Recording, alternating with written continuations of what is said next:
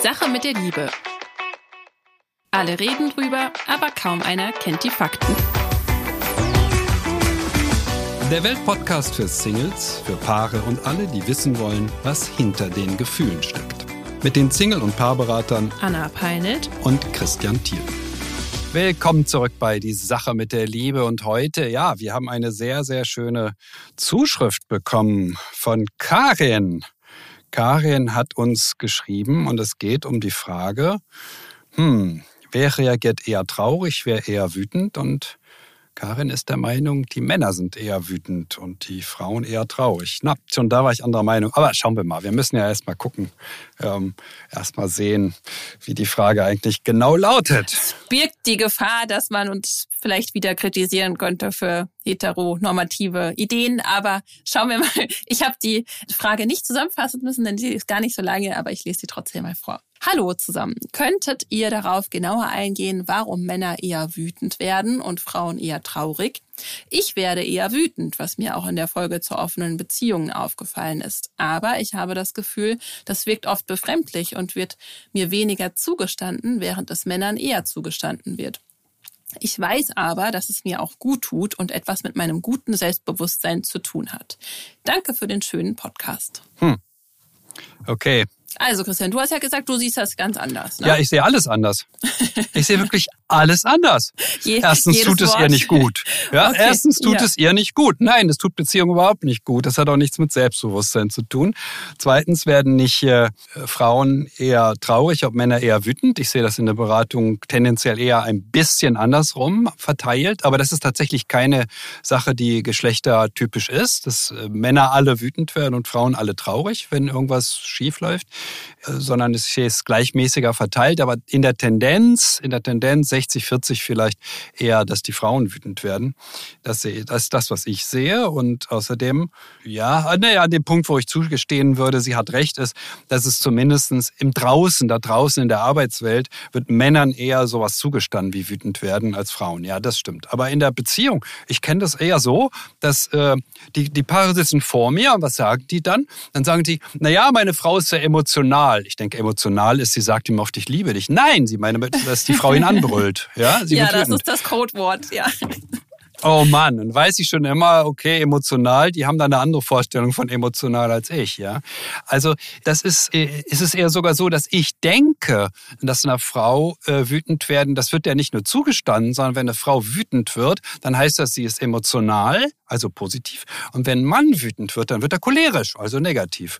Ähm, das, das darf er nicht tun. Sie darf das, sie soll das machen. Das ist das, was ich in der Beratung wahrnehme. So sage ich es jetzt nochmal ganz, ganz deutlich, ja. Das nämlich wahr, aber das ist nicht das, wie ich mir das vorstelle. Aber Anna, wie siehst du das?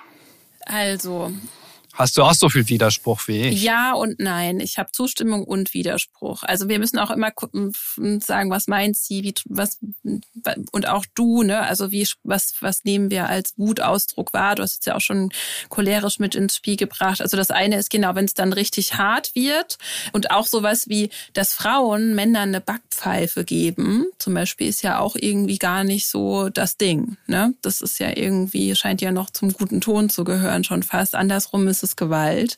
Es ist immer Gewalt. Was ich was, stopp, ja. stopp, stopp. An der Stelle sind wir also wieder einer Meinung. Einer ja, das muss man jetzt erstmal festhalten. Jetzt, Absolut, das ist genau das, wie ich es auch sehe. Okay. Ja, und was ich hm. sagen würde, ist, im Allgemeinen sind Menschen, Männer oder Frauen, tendieren eher zu Wut als zu Trauer, beziehungsweise diese Wut auszudrücken, als diese Frau, äh, diese Trauer auszudrücken in Beziehung miteinander. Ähm, und wo trotzdem würde ich sagen, gibt es unterschiedliche Ausdrucksformen von Wut. Denn ich habe ähm, einen schönen Workshop auch mal gehalten, dem männlichen Wiedervertrauen. Denn was ich beobachtet habe, ist, viele Frauen, mit denen ich arbeite, die haben ein Thema auch mit Männern und mit männlicher Aggression. Und wenn ich da die Frage stelle, wie hat sich Wut jeweils ausgedrückt, dann kommen wir relativ schnell zu der Beobachtung, aha, auch meine Mutter war viel wütend meinem Vater gegenüber, weil wir immer denken, ja, mein, also das ist schon sehr, sehr geläufig, würde ich sagen, der cholerische Vater. Die cholerische Mutter habe ich jetzt tatsächlich, gibt es aber noch nicht so oft, ähm, hatte ich noch nicht so oft mit gehört oder mit zu tun. Bei Frauen drückt sich das oft sehr stachelig, sehr unterschwellig auf, würde ich jetzt jetzt mal behaupten. Und die sind so ein bisschen dann manchmal oder oftmals auch der Anfangspunkt dieser Wuteskalationsspirale. Äh, der Mann reagiert dann recht schnell mit, mit, mit einer harschen ähm, Aussprache oder anderem. Aber Frauen haben natürlich auch das Potenzial, und das kenne ich tatsächlich auch von mir selbst, richtig, richtig wütend zu werden. Ist nicht so, als wäre ich jetzt irgendwie das Püppchen, das nur weinend im Eck steht und manchmal so ein bisschen äh, sarkastisch ist, sondern ich kann auch auch wütend sein. Ich habe auch schon in den Kissen gebrüllt, so ist es nicht, ja. Das Ding mit der Wut ist, Wut wirkt angsteinflößend. Wut ist immer ein Angriff. Und hier fällt es ja mega schwer als Partner oder Partnerin, dann einen Konflikt zu lösen, denn da brauche ich ja als Gegenüber eine ganz starke, sage ich jetzt mal, Egolosigkeit, um das dann richtig interpretieren zu können, was mein verletzter Partner jetzt gerade ähm, da schreiend von sich gibt oder wie auch immer, ja, um da entspannt zu bleiben, um mir das zu erschließen, worum es gerade wirklich geht und dann seinen Schmerz zu sehen und nicht die Anklage. Ja, es gibt so das englische ähm, Sprichwort, das finde ich ganz schön. Hier the pain, not the blame. Ja, und das ist auch der Punkt, den ich gern weiter mh, mm, ausführen will. Denn in unserer Gesellschaft ist es so, dass immer noch überwiegend Männer, aber das wird jetzt ja so ein bisschen anders und trotzdem äh, wir alle eigentlich vorgelebt bekommen, dass wir nicht traurig sein dürfen, dass wir stark sein müssen und dass unsere Eltern auch in der Begegnung mit uns oder miteinander eher Wut zum Ausdruck gebracht haben, als sich umschlungen, irgendwie auf dem Sofa gesessen zu haben und zusammen weinen, warum sie keinen Sex haben oder sowas, ja, sondern sie, sie haben sich angeschrien und oder Vorwürfe gemacht, also Wut zum Ausdruck gebracht. Und somit ist Wut einfach ein Gefühl, was viel leichter für uns zu fühlen ist, was uns einfach, das, das erschien uns einfach ähm, erlaubter und so weiter und so fort als die Trauer. Trotzdem liegt aber, das habe ich auch schon mal gesagt, hinter der Wut ganz oft die Trauer selbst. Und die ist allerdings nur nicht so leicht für uns zu fühlen. Und deswegen wissen wir oft gar nicht, dass wir traurig sind und können das auch gar nicht so zum Ausdruck bringen. Und stattdessen führen wir dann Stellvertreterkonflikte. Ist euch vielleicht schon mal aufgefallen? Ihr habt irgendwie, eigentlich seid ihr traurig, dass euer Partner bestimmte Dinge nicht macht. Und dann fangt ihr aber an, irgendwie rumzuzicken über irgendwas ganz anderes. Ja, das ist dann irgendwie, und dann wünscht ihr euch eigentlich nur gesehen und verstanden und gehalten gehalten zu werden, aber ähm, es eskaliert dann, weil der Partner fühlt sich natürlich angegriffen, ähm, geht mit einem Gegenangriff vor und dann ähm, eskaliert es in einem Drama, wo man, wo man eigentlich sich nur mal beschweren wollte. Hätte man in dem Fall Trauer geäußert, wäre was ganz anderes passiert. Da komme ich gleich noch zu, aber ich will nicht im Monolog verfallen. Kannst du mir hier wieder zustimmen oder? Ach, ähm, Anna, ich hätte lange widersprochen, anders. wenn das möglich gewesen wäre, aber es war nicht möglich mal wieder. Ja, also äh, genau so ist es natürlich. Wobei ein Wort würde ich noch anders akzentuieren. Du hast gesagt Angriff und ähm, Gegenangriff. Für den, der äh, angegriffen wird, ist es kein Gegenangriff, sondern gefühlt ist es eine reine Verteidigung. Ich wurde doch angegriffen, ich muss mich doch jetzt verteidigen. Und ich äh, persönlich äh, würde auch das zurückweisen und sagen, nein, nein, niemand muss sich verteidigen. Wir können auch sagen, du, also du hast mich jetzt ziemlich angegriffen, aber das finde ich unter der Gürtellinie und so möchte ich nicht, dass du mit mir umgehst. Wir müssen auf einen Angriff nicht einsteigen. Das ist oft das Vernünftigere, es gar nicht erst zuzulassen, darauf einzusteigen. Ähm, ansonsten kommt es zu dieser ja. Es erfordert, es erfordert mehr Disziplin. Sehr viel, ja, sehr ja. viel äh, das Durchschauen, was da passiert. Also Angriff gegen Angriff kann man so sagen, aber man muss ganz klar verstehen, aus einer objektiven Lage ist es so, dass derjenige, der gegen angreift, äh, das ganz anders empfindet. Ich wurde angegriffen, ich muss mich doch jetzt verteidigen. Ich sage, nein, müssen Sie gar nicht, lassen Sie es. Lassen Sie es einfach. Das heißt nicht, dass Sie alles akzeptieren, sondern Sie weisen den Angriff zurück. Das heißt, man verlässt die Ebene, um die es gerade geht. Es geht um irgendein Marmeladenglas und irgendwas ist schiefgelaufen mit dem Marmeladenglas. Oder was weiß ich, Paare streiten um die verrücktesten Dinge. Ähm, nein, Angriff, es wird nicht zurückgeschossen. Das ist ein hohes Maß an Weisheit, wenn wir das äh, hinbekommen. Ja, das ist schwer, das gebe ich auch zu. Äh, das Problem bei Angriff, Gegenangriff oder Angriff, Verteidigung ist folgendes. Ähm, du hast es sehr schön auch schon ausgedrückt, aber ich will den Begriff, den ich im Kopf habe, jetzt dann noch dazu sagen. Es gab mal ein sehr schönes Buch, das hieß Krokodile küsst man nicht. Ja? Also auf Wut folgt nicht Einsicht und oh ja, äh, finde ich ja ganz toll, dass du mir endlich mal gesagt hast, wie unmöglich ich bin. Ja? Ich gehe jetzt in mich und ich werde mich jetzt bessern. Das ist absurd. Kein Mensch reagiert so, kein Mann und keine Frau. Niemand reagiert so, außer ein paar ganz Eingeschüchterte, die dann da eingeschüchtert sitzen und zittern. Normalerweise reagieren wir so, dass wir denken, oh, was habe ich da gerade für ein gefährliches Krokodil vor mir? Ich fühle mich bedroht. Ich ziehe mich zurück ich greife auch an. Ja, all diese Varianten wählen wir. Und deshalb bin ich wie du auch für die Trauer. Jawohl, wir sind traurig. Ich bin so traurig. Das ist einfacher. Das ist immer noch ein Vorwurf. Ich bin so traurig, weil du. Ist immer noch dem anderen sagen, hier, Mensch, da hast du was verkehrt gemacht. Es wird für den noch schwer genug, das zu verstehen. Aber bei Trauer, bei Trauer ist das alles einfacher und deshalb ist es nicht so, dass man ein gutes Selbstbewusstsein oder Selbstwertgefühl hat, wenn man wütend wird. Überhaupt nicht. Man hat ein besseres Selbstwertgefühl man ist stabiler und ein besseres gegenüber, wenn man in der Lage ist, das Gefühl der Trauer zuzulassen. Auch das hast du gerade schon so wunderbar erklärt, dass das ähm, ja in unserer Kultur, dass wir einfach so tun, als sei Wut was Starkes. Nein, ist es nicht. Punkt. Ja, ja. Gar nicht gar nicht. Also ich plädiere an dieser Stelle auch nochmal dafür, dass wir alle mehr Trauer ausdrücken und nicht nur verbal, indem wir sagen, ich bin traurig, sondern diese Trauer genauso dann auch zu fühlen, wie wir die Wut fühlen und sie dann entsprechend zum Ausdruck bringen, sondern auch mal einfach das zuzulassen. Ja, das muss jetzt nicht immer ein mega Weilenanfall sein, aber ähm, es passiert in der Beziehungsdynamik was ganz anderes, als wenn wir mit Wut starten. Ja, wenn jetzt beispielsweise ich meinem Mann gegenüber Trauer ausdrücke, dann helfe ich meinem Mann damit, für mich aktiv zu werden, für das, was ich eigentlich will, sich meiner anzunehmen. Und wenn er seine Trauer zeigt, dann schafft das auch auf meiner Seite oder als auf ja auch auf Frauenseite denken viele Frauen immer noch so oft ja also mein Mann hält das schon aus ja, so ein bisschen hier Kritik hier, Kritik da. Und der hat die Männer haben ja keine Gefühle. Das ist leider immer auch noch sehr ähm, irgendwie in den Köpfen drin, ja. Und das schafft dann auch Empathie und auch Respekt. Oh, der hat auch Grenzen, der hat auch Gefühle. Ähm, ja, dem ist das auch nicht egal, wie ich mit ihm rede.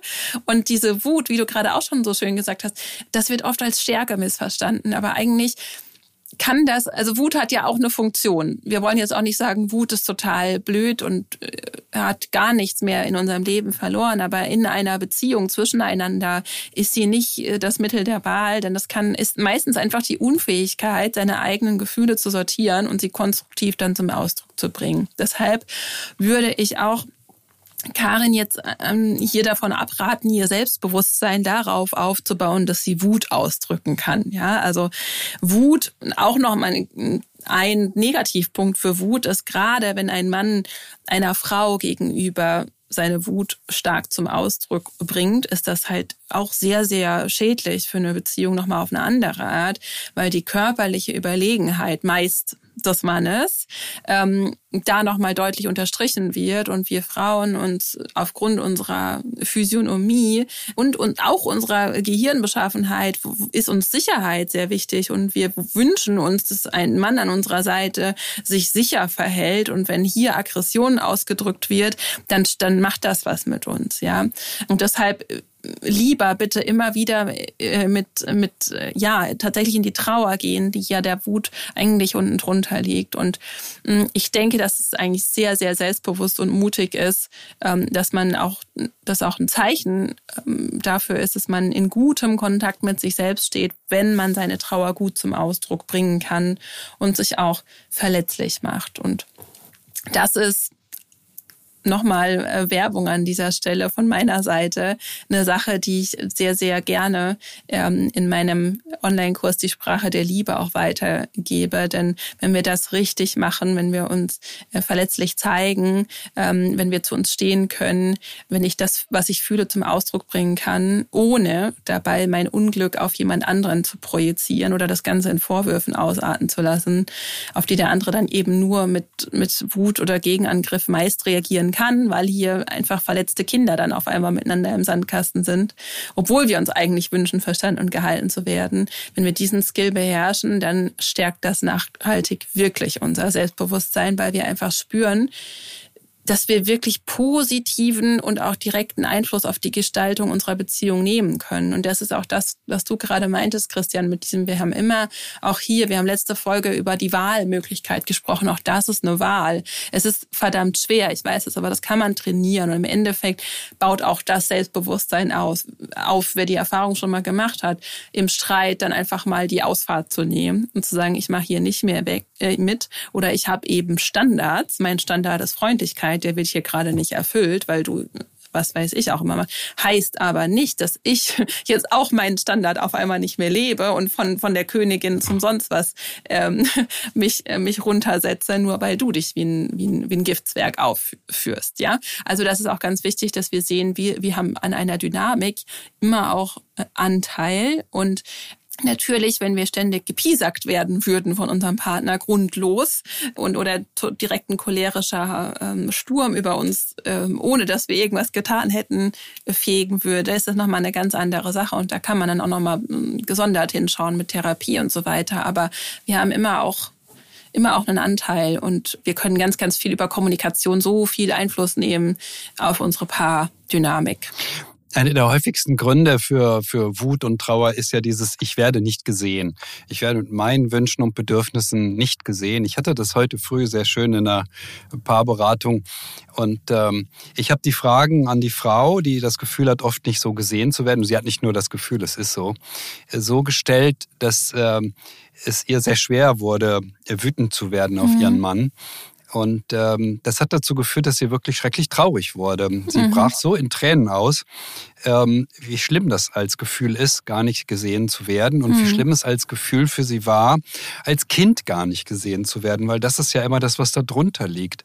Darunter, unter dem Du siehst mich nicht, liegt dieses, ja, das war schon mit meinen Eltern immer so oder mit meiner Mutter, mit meinem Vater, ein Elternteil nur schon immer so.